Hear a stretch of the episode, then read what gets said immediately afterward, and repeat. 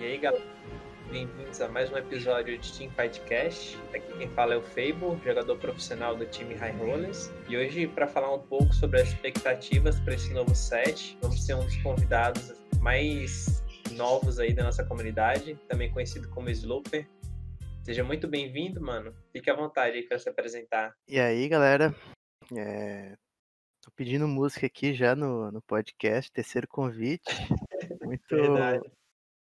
Muito feliz de estar fazendo parte novamente e, e ter o espaço para a gente conversar sobre TFT, que é o que a gente gosta. Então, cara, para começar o nosso debate, e claro, antes de entrar nessa, nesse novo set, bora comentar um pouquinho sobre esse set que passou aqui pra gente, o set 3, para quem não tá meio perdido aí. Quais foram tuas impressões desse set 3? Cara, su- su- me surpreendeu, superou minhas expectativas. Eu...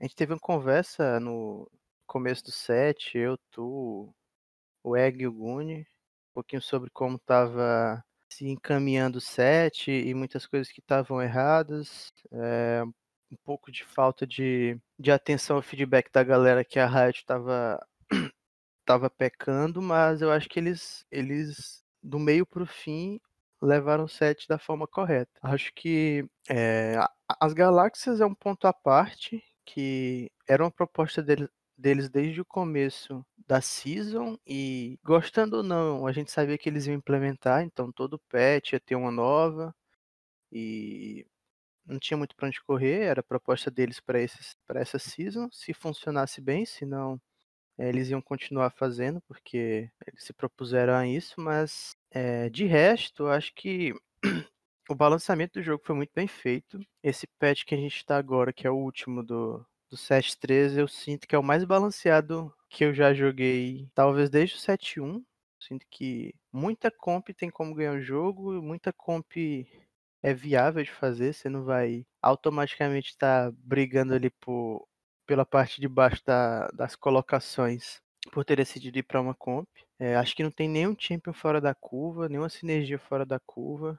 Acho que tá tudo bem equilibrado. E, assim, nessa questão de balanceamento e de, de dar as condições para os players de colocarem suas ideias em jogo, de jogar com, com o que eles mais querem, eu acho que eu- me agradou muito. Eu, eu sinto que o TFT tá bem balanceado. E diferente dos outros dois sets, que normalmente o último patch era uma bagunça enorme, a gente normalmente tinha um, um- patch bem desequilibrado e, e com pouca atenção já, focando no, no próximo set. Eu acho que esse tá bem da hora, tá legal pra galera que tá, tá tentando aí subir alguns ranks nas últimas semanas. E, e acho que, no geral, o, o set me agradou bastante em questão de de clareza da gameplay, de balanceamento, de sinergias e meu único ponto negativo talvez seja sejam as galáxias, mas isso vai mais da minha parte competitiva. Eu acho que elas no geral são bem divertidas mesmo. As galáxias talvez sejam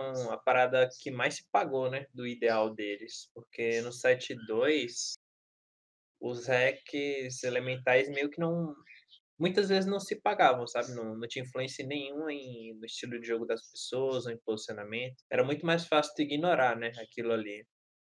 Agora, nesse set 3, não, eles acertaram de mão cheia. Tipo, se tu cai uma galáxia, é muito, muito raro o, lobby todo não se adaptar àquilo. Tem umas que tu é obrigado, né, a jogar no estilo da galáxia. Estilo lá do roll e esse tipo de coisa. É, e, e assim, acho que ficou bem bem intuitivo mesmo para todo mundo a proposta das galáxias. E os hacks elementais, como tu falou, eles não influenciavam muito. No começo da do 7.2 o pessoal se importava bem mais, tentava jogar em volta, mas depois que começaram a perceber que às vezes atrapalhava mais do que ajudava tu se preocupar com os hacks, aí no geral todo mundo esqueceu um pouco e, e jogou o jogo da mesma forma em todos os hacks, em todos os tipos de mapa diferente. Mas eu acho que as galáxias realmente elas impactam muito no jogo e não, não tem como se, se evitar. É, dá pra você jogar de duas formas normalmente nas galáxias, né? Ou você joga no senso comum e, e faz o que talvez seja o mais correto. Então, por exemplo, na galáxia de Holl, você tenta fazer algum IP roll, slow roll, já que você tem mais rolls. Na galáxia de Nicovesse, você ou até na, na de Carrossel custo 4 inicial, você tenta jogar ali pro, pro um champion de custo 4 carry. Mas se você fizer o caminho inverso, dá muito certo também. Então, se você na galáxia de roll tenta ir para uma comp de, de nível 8, no, normalmente você está sozinho, porque o resto do pessoal está disputando comp. E vice-versa. É, se na galáxia de carrossel custo 4 inicial você não se prende àquele champion e tenta fazer algum MP roll ali, normalmente você vai sozinho também. Então impacta bastante em como o meta daquele lobby é jogado de acordo com a galáxia, né? Sim. Tem uma parada também que a gente comentou e eu quase esqueço, é o lance das porcentagens. Esse set ele veio com tipo chances de comprar campeões bem diferentes dos sets atuais, dos sets anteriores. E isso acho que até a metade do set, né, manteve assim. Meio que a gente só via é, galera indo para peça 3, basicamente. Acho que o primeiro campeonato Invitational do 7-2, 7-3, my bad, foi nesse estilo, sabe? Tipo assim, as porcentagens eram muito, muito altas de pegar Champion custo 2 e custo 3.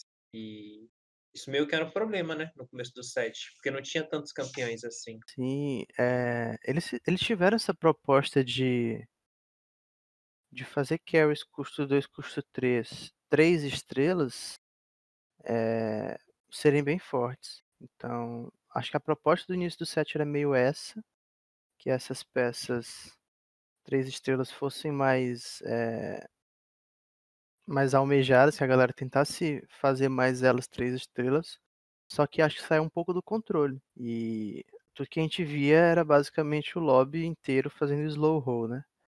Por Mac, por Protector, por Space Jams.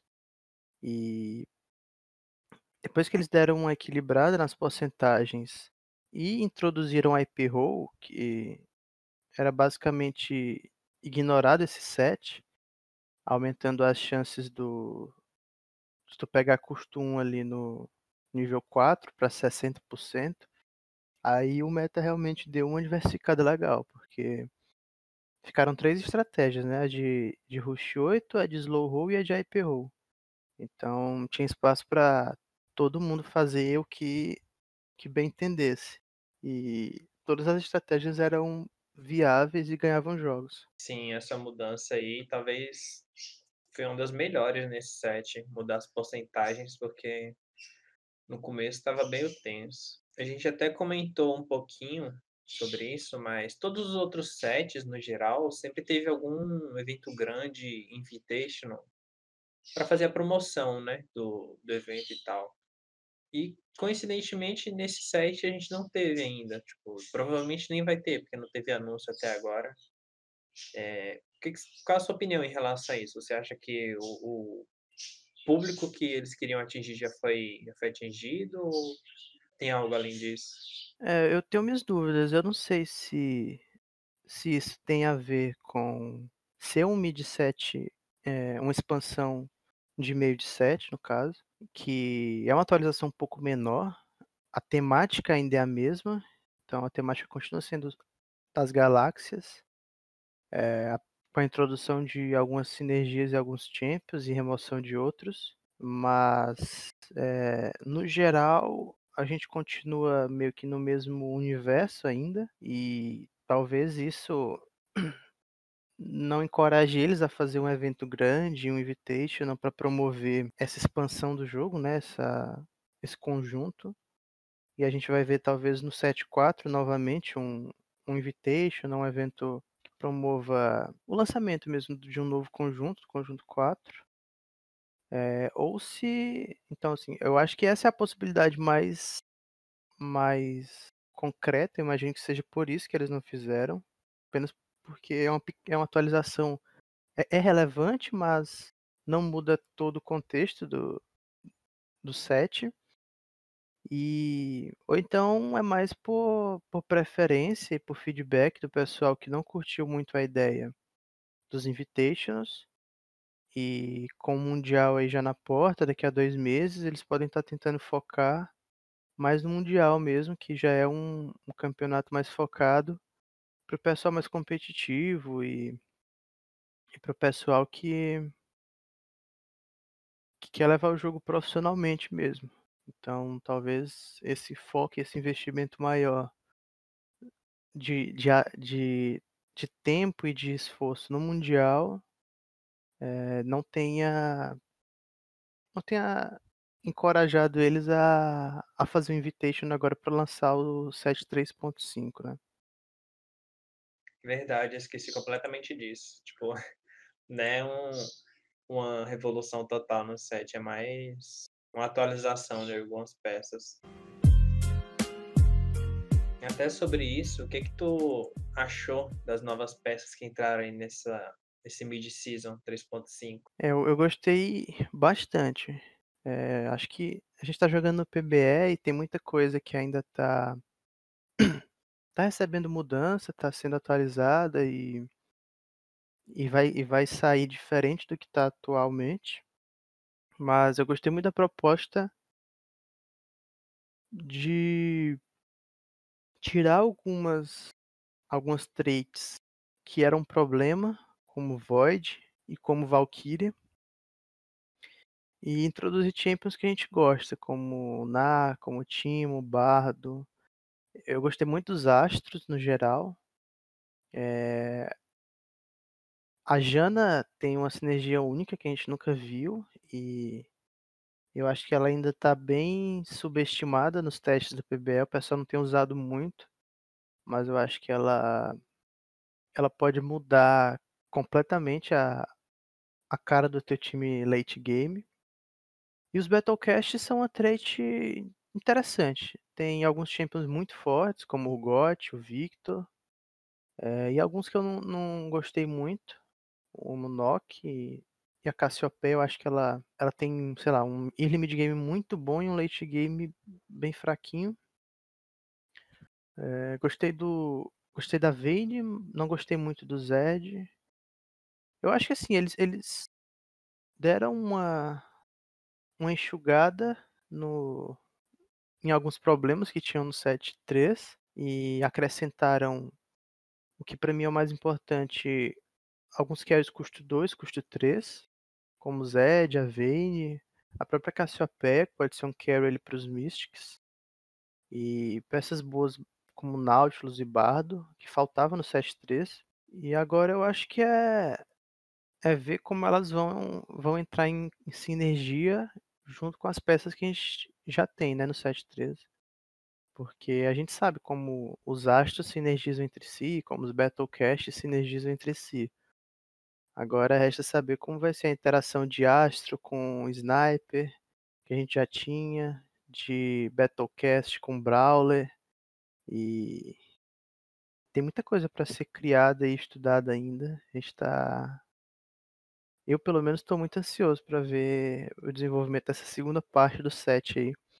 Porque até agora ninguém teve que reaprender o jogo eh, no meio do set, né, igual a gente vai ter que fazer agora. Vai ser uma mudança grande, que vai mudar o jogo quase inteiro, mas a gente já sabe, já conhece muita peça e vai precisar conhecer outras, então a gente tem que usar nosso nossa experiência de set 3 e entrar com a criatividade aí das peças novas do set 3.5 pra ter um equilíbrio legal. É até engraçado, normalmente a as lendárias que entram no jogo, elas entram bem 880, né, tipo assim, ou não muda nada ou é completamente quebrada.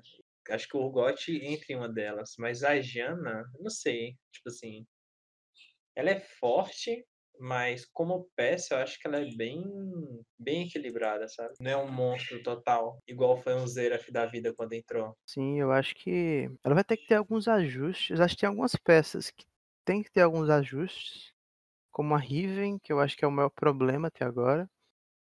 Eh, eu não consigo ver a Riven encaixando em quase nenhuma composição, acho que as sinergias dela não fazem sentido pra ela, apesar de serem 2 das melhores sinergias do jogo. E a Jana também é um pouquinho complicada, porque eles estão bufando bastante Mystic, que é uma trait muito fácil de encaixar. Mas se você põe a Jana no seu time, você passa a dar dano mágico. Então, muitas vezes, você acaba é, piorando sua fonte de dano, transformando ela em dano mágico, se o outro time consegue encaixar a Mystic facilmente, né? Mas, por exemplo, ela é ótima para counterar a vanguarda. Então, então você tem um time foca focado ali em, em dano físico e, e, precisa lidar com eles late game, só uma Jana já, já resolve isso. Mas ela pode ser muito tóxica também, né? Então, se de alguma forma Misty ficar um pouco fraco e essas frontlines mais parrudas, mais vanguardas ficarem muito fortes, ela vai ser um champion muito disputado, porque todo mundo vai querer colocar na sua comp e, ter, ter fights bem mais fáceis late game só pela trait dela, né? Então acho que eles têm que dar um, uma equilibrada, não só nela, mas principalmente nas outras sinergias do jogo, que são o que motiva você querer rodar uma Jana, é, é no caso ter Mystic, ter Vanguarda, para que ela não seja nem inútil e nem muito forte. É, tem uma interação bem diferente rolando com, com a entrada dessas novas peças. Acho que ontem eu fiz uns games com, com Chaco, até o próprio Mac aí, vamos dar um exemplo mais simples. É, parece que é um, uma diferença de força muito grande, sabe? Entre um, um Mac e algumas peças antigas que a gente tinha no, no site 3 para essas novas, sabe? Assim, é muito injusto você comparar um Victor com com qualquer outro carry custo 4 que a gente tinha no jogo. Isso é uma parada que eu senti muito jogando no PBS esses dias. Parece que as novas peças elas estão muito, muito mais fortes que as antigas. Desde o curso 2, por exemplo, um COG, um COG tá fazendo mais do que um Lucian, um Lucian de Cyber, sabe? Acho que precisa de um tipo um balanceamento melhor entre o site antigo e essas peças novas que chegaram. Ah, e uma parada que eu queria falar mais pessoal mesmo. Tu sente que falta Infiltrator é, pro late game? Isso veio na minha cabeça hoje quando eu tava olhando os Champions lá do 7-1. Eu tava vendo que tipo, tinha tipo sete assassinos, só que dois deles eram reto de, de late game, sabe? Tu tinha a Kali e a Kaisa, que eram no fim do jogo podia comprar sem precisar ir para elas três que elas seguravam. Tu sente que isso era tóxico ou que o jogo realmente precisa de dessa mecânica de assassino para late game? É aquilo que a gente conversa às vezes que Infiltrate Assassin é um mal necessário para o jogo, né? Porque, como teu exemplo, a Kali no 7.1, ela era um assassin que você sabia que em quem ela pulasse ela ia matar. Então, você tem que jogar em volta disso, você não pode ignorar porque quem ela vai pular, ela vai matar. Se você não colocar proteção pro seu carry, ela vai matar seu carry. E a gente não tem isso hoje no set 13,5 que vai entrar, né? A gente, o mais próximo disso era o Chaco no começo do set, mas ele estava muito forte, fora da curva, e ele tomou tanto nerf que ele ficou quase inutilizável. Porque ele era um problema realmente, mas ele como assassin hoje não funciona tanto, ele está mais por sinergia. E o resto que a gente tem é basicamente assassin utility ou de controle. Então o Fizz vai dar controle, o Echo vai dar controle e utility com o debuff agora que ele vai ter é, de attack speed. O Zed, ele é utility basicamente, ele rouba AD. E o Nock é utility, ele dá controle da FIA saca? Então, assim, são assassins mais de controle. O que acontece é que muitas vezes tu pode ignorar eles, já que eles não conseguem matar, por exemplo, um bait ali que tu coloca perto do teu carry muito rápido. Então, como eles não conseguem matar tão rápido, eles não conseguem chegar no teu carry a tempo antes do teu carry limpar o resto da fight.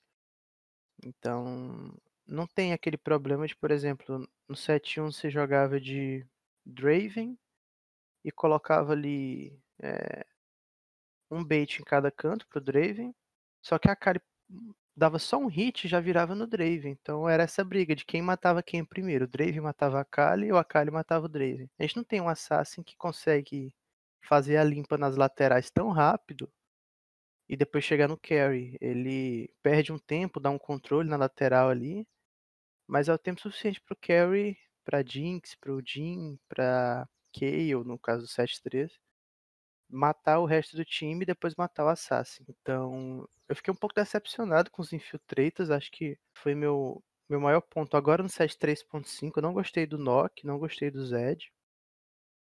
Acho que eles estão bem abaixo, é, até pelo custo mesmo, custo 1, custo 2. Acho que falta, falta um Infiltrator custo 4, algo, algo que você possa jogar em volta dele. Então, é algo que você possa buildar aqueles seis Infiltrators. Então, você joga em volta do, do Carry custo 4, builda para ele. E vai ter uma comp muito chata de lidar, que snowbala muito e é, e é sempre complicado de jogar em volta, comp de Assassins. Como tinha no, no, no 7.2, o Kha'Zix era um, um assassin bem bacana. Você conseguia buildar ele. E você sabia que ele. Cada alvo que ele pegasse, ele ia matar. Então, a gente não tem isso agora. Não sei, eu, eu não sinto que o Zed possa se, tor possa se tornar é, algo nesse estilo. Eu acho que o Zed vai ser esse champion chato de lidar. Mas, por exemplo, se você joga com a composição de, de Sorcerer, você só ignora o Zed. Ele vai roubar a D do teu Victor, mas e aí? O Vitor não precisa do AD dele para dar dano. Então, assim, é complicado. Eu acho que o Chaco ele tá num, num ponto que ele não volta muito mais pro jogo. O Fizz é um controle, o Echo tá bem forte, mas é uma lendária. Então é difícil jogar em volta dele. O problema que a gente teve no 7-3 foi muito carry custo 4 indo bem. Só que o Mac era uma forma de lidar bem com a Caixa, com a Caixa demo. Só que tiraram o que talvez fosse o maior counter de backline, que era a Caixa. E agora, aparentemente, a gente vai ter carries custo 4 na mesma vibe, como o Victor. Talvez até um pouco mais forte, porque ele dá muito dano em área e tudo mais. Então, eu não vejo nenhuma mecânica muito boa para lidar com backline no 7.3.5, principalmente nessa parte dos infiltrators. Eu acho que eles estão bem abaixo do que eles deveriam estar. É uma briga muito injusta, né? Você vê, sei lá, um, um Zed esperar todo aquele tempo para destacar a D, enquanto um, um, Victor do cara dá tipo uma ult e limpa teu time. Então um time do cara ulta e acabou a fight. É, eu sinto muita falta de uma cara da vida late game, porque era uma das poucas formas de punir esses carries de custo 4 DPS ou caster. Tipo assim, assassino não, não tem recurso contra essas contas late game. Mesmo as peças 3, elas sofrem muito. É, eu espero que eles nos surpreendam até o fim do set com algum infiltrator de late game ou, sei lá, alguma forma deles serem mais viáveis. Mano, vamos falar um pouquinho sobre os itens também. Basicamente, quase todos mudaram, né?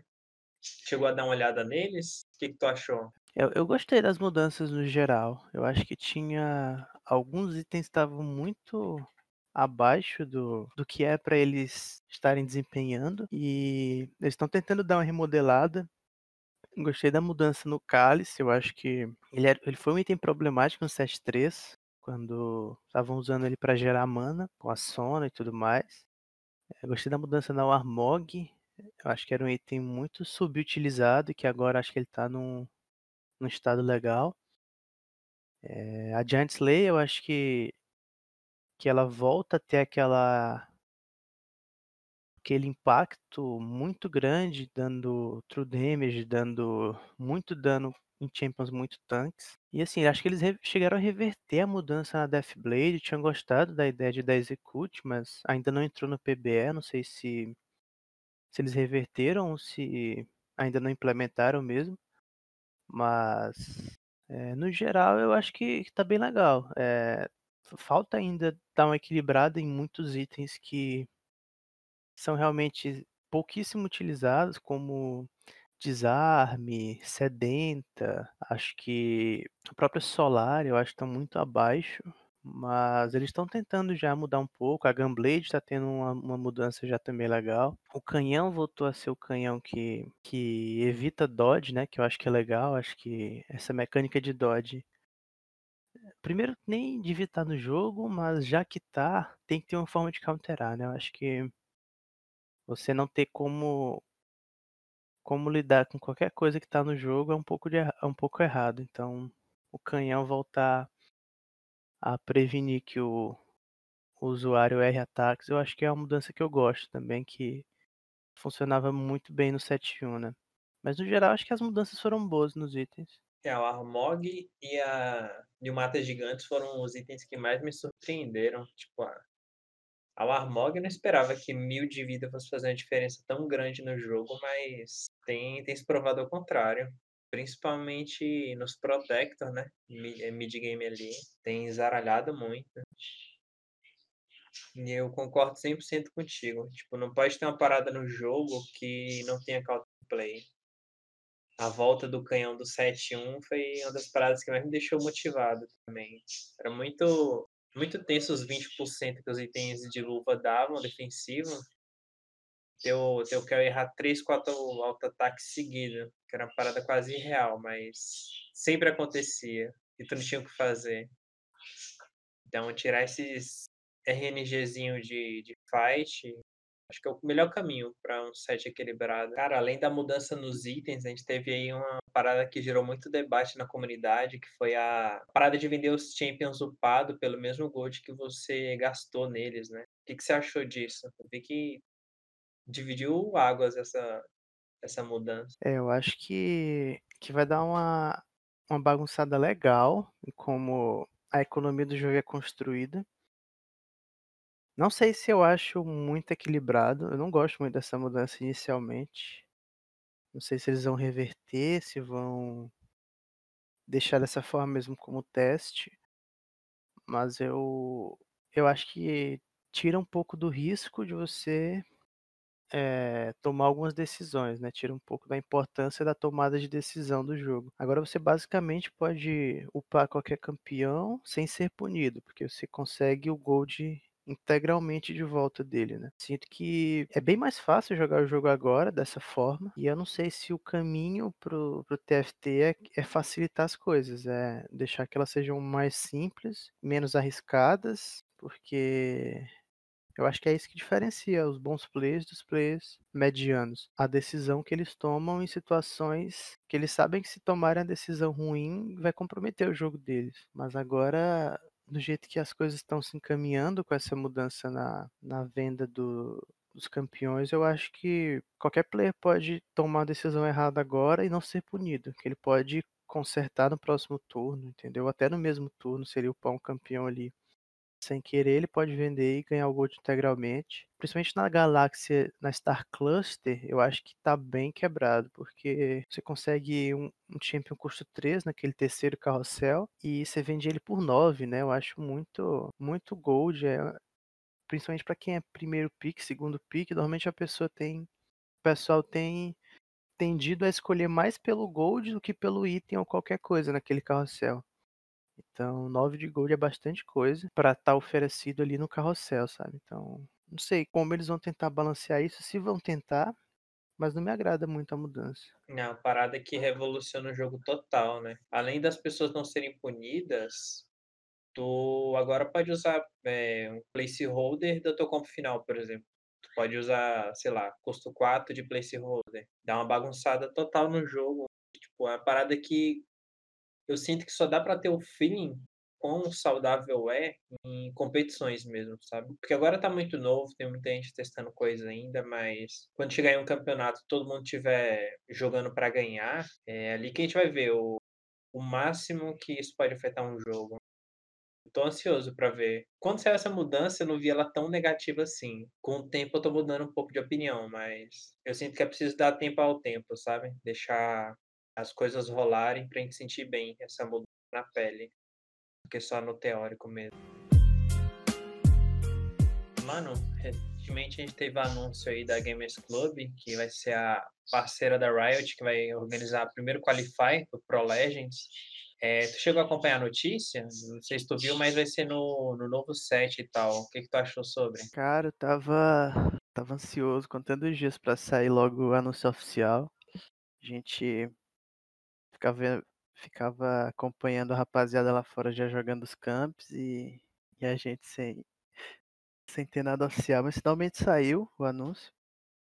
E agora é, acho que todo mundo ficou bem hypado para poder ter a chance aí de, de conseguir uma das vagas, uma das duas vagas, né, que o camp da, da GC vai dar para as finais BR. E quanto ao ser no novo set, é, é tenso, mas eu acho que é, é desafiador para todo mundo, porque assim já está no PBE, né? Então a gente já tem pelo menos duas semanas para para ir praticando e é ver quem se adapta melhor, porque o camp vai ser acho que uns três dias depois que saiu o PBE pra gente, no caso. É, sair no live, no caso 7.3.5. E assim, é a primeira oportunidade, né? Eu acho que assim, vão ter outros três campos depois, depois tem mais umas escolhas é, da Riot pela ladder. Então, é bom que a, o primeiro camp já seja no novo set, porque a final mundial vai ser no set 3.5, né? Então, querendo ou não, o player que, que vai estar no mundial tem que estar jogando bem o set 3.5.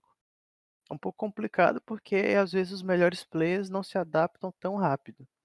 Mas aí é uma chance de, de rapaziada aí que, que conseguir alguma informação privilegiada ali no começo, conseguir já sacar de cara que tá muito forte, de ter a chance de estar tá lá nas finais do Mundial, do, do nas finais do, do qualificatório BR, né, para o Mundial.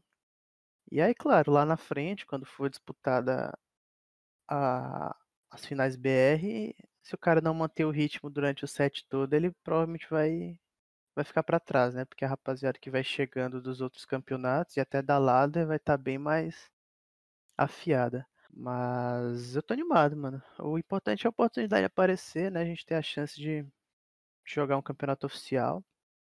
E, e agora é, é treinar e, e, dar o melhor para poder aproveitar essas duas primeiras vagas e tentar já garantir é, a vaga no, nas finais BR. E isso de campeonato ser realizado no começo de sete foi uma parada que a gente sempre debateu muito, né? Sobre o quão. Ah, o que, que é melhor, no começo do set ou fim de set? E sempre ficou no meio termo, né? Por exemplo, tinha muita gente a favor e muita gente contra. Pessoalmente, eu prefiro que seja no começo do set, porque, querendo ou não, a adaptação também é um skill de um bom player, né? E pensando no cenário mundial, o nosso melhor jogador aqui do Brasil com certeza vai ter isso, vai tirar isso de letra. Tô bem hypado para ver não só quem vai ser o melhor, mas todas essas figuras que estão escondidas aí na solo queue, sabe? Tem muita gente que passa por, pelos radares, a gente sempre comenta, que vez ou outra aparece uma figurinha nova ali no, no topo da ladder. E o formato do campeonato ser aberto para todo mundo e espero que os próximos qualifiers também sejam assim, permite que muita gente talentosa mostre, tipo, mostre para que veio, né? Não fique só limitado ao topo da ladder. Sim, e aquilo, né? É, é sempre legal dar, dar oportunidade para quem tem sonho de ser pro player e tudo mais. E por mais que é, um cara ali um pouco mais iniciante tem um pouco de noção de que ele vai ter mais dificuldade quando enfrentar a galera ali do topo, mas só de, tal, só de ele ter a oportunidade de estar jogando campo, estar tá jogando com os caras que ele gosta, os ídolos dele, é uma experiência muito bacana, né? Então é legal que seja open e, e dê oportunidade para todo mundo jogar. Eu acho que contanto que seja um formato justo. MD1 eu já acho que é um pouco complicado, porque aí você acaba prejudicando jogadores mais consistentes. Mas eu acho que séries, de preferência MD5, é, seria o ideal para dar uma experiência legal para os que estão jogando só pela diversão e dar um, uma chance bem real pelos que são mais competitivos de se mostrarem consistentes ali no campeonato. Né. Uma parada que me deu até uma curiosidade agora. O quanto você acha que um MD3 dá para ter um comeback de um resultado negativo? Imaginando assim um pior cenário, o cara pegar um oitavo ou um sétimo. Será que é possível ele dar um comeback no MD3? Eu acho que É possível, mas é muito complicado. E também vai depender, acho que do sistema de pontuação do campeonato. Porque se a pontuação for, for distribuída ali quase que uniformemente, então, sei lá, 8, 7, 6, 5, 4, 3, 2, 1, eu acho meio complicado. Porque mesmo que ele pegue um primeiro, a diferença. Ele não vai ganhar tantos pontos assim. Então eu Uhum. acho que se for um formato que beneficie muito, beneficie mais, né, no caso, não muito, mas beneficie mais o, o primeiro o primeiro lugar ou a garantia do top 4, aí ele tem como abrir um pouquinho de, de margem para poder se recuperar ali nos, nos dois últimos jogos. Mas num formato em que a, a distribuição de pontos é baixa, eu acho complicado, cara, começar com um oitavo ali. É bem difícil ele conseguir pegar um- uma classificação boa no final. Mas tem chance, eu já vi acontecer. Interessante, eu não, não tinha parado para pensar por essa ótica, não. Uma parada que me surpreendeu muito nesse anúncio deles é a premiação, desde as fases qualificatórias, sabe? Eu basicamente não esperava. Acho que a gente comentou sobre, né, que seria muito bom e tal, só que para o cenário tão novo, não imaginei que teria premiação desde o começo, sabe? Verdade, verdade. A gente já tava feliz só de poder ter a chance de disputar a vaga, né? Mas ninguém imaginava que ia ter premiação. É, lá fora, muitos campeonatos já estão rolando e todos sem premiação. Pelo menos não teve. Assim, os únicos que eu vi terem anúncio de premiação foram os da Liquid e da Cloud9 pro NA. Mas, assim, são duas organizações gigantes e o NA é o centro do, do esporte, do TFT no geral, e, e as atenções são voltadas para lá. Mas pra gente que é um cenário um pouco mais underdog ali, e a gente não costumava ter tanta oportunidade assim, já ter um campeonato com 5 mil reais de premiação já é bastante coisa. Então, dá, dá uma motivação maior ainda para tentar buscar aquelas três primeiras colocações ali. E além da vaga, sai com uma grana legal, né? Com certeza. Isso é uma parada que no outro cenário que eu participava não tinha, sabe? O quando você jogava algum qualify para participar do do maior campeonato nacional e consequentemente do mundial, nenhuma dessas séries tinha, eh, premiação nesse estilo. Então, essa é uma parada que favorece muito quem pretende viver do jogo em si, sabe? Quem quer realmente se dedicar 100% competitivamente. Porque se você oferece isso, sei lá, ao longo do ano, todos esses qualifies, além da premiação no mundial e nos nacionais, dá uma meio uma segurança, sabe? Porque lá era meio tenso, você tinha premiação de 6 em 6 meses. E se você não ganhasse o campeonato no dentre esses 6 meses, você ficava basicamente sem renda o esse período todo. Parabéns aí pra Riot pela ideia. E para os parceiros também, né. Mas é isso, mano. Obrigado aí pelo bate-papo. Obrigado principalmente por dispor do seu tempo e da sua boa vontade para vir aqui pra gente. Espero poder contar com a sua presença em outros futuros podcasts, quem sabe pedir aí 2, 3 músicas também. E pode ficar à vontade para divulgar suas redes sociais. Não sei se você ainda faz live, por onde que você faz. Eu que agradeço mais um convite. Tô virando aí figurinha carimbada já no podcast. Tá muito bacana o projeto de vocês.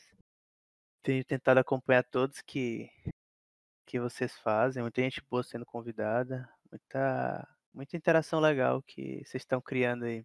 Eu comecei a fazer live pra valer. Das últimas duas vezes eu só prometi quando eu tive aqui. Mas agora tô fazendo live diariamente na twitch.tv barra slooperx. A gente tá bem focado lá no, no projeto da stream.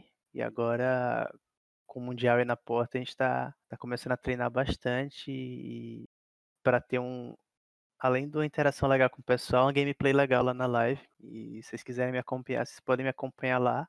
Ou no Twitter também, mesmo Twitter, twitter.com.br slooperx. Tudo que vocês precisarem saber sobre mim tá por lá. Mas valeu pelo convite, mano. Valeu, valeu. Vale a pena conferir essa live aí, que o que cresceu em menos de uma semana não tá escrito. E por último, mas não menos importante, agradecemos de coração a todo mundo que acompanhou a gente até agora. Para quem quiser participar de uma das comunidades mais engajadas de TFT no Brasil, os links vão estar aqui na descrição do vídeo. Um grande abraço e até a próxima semana.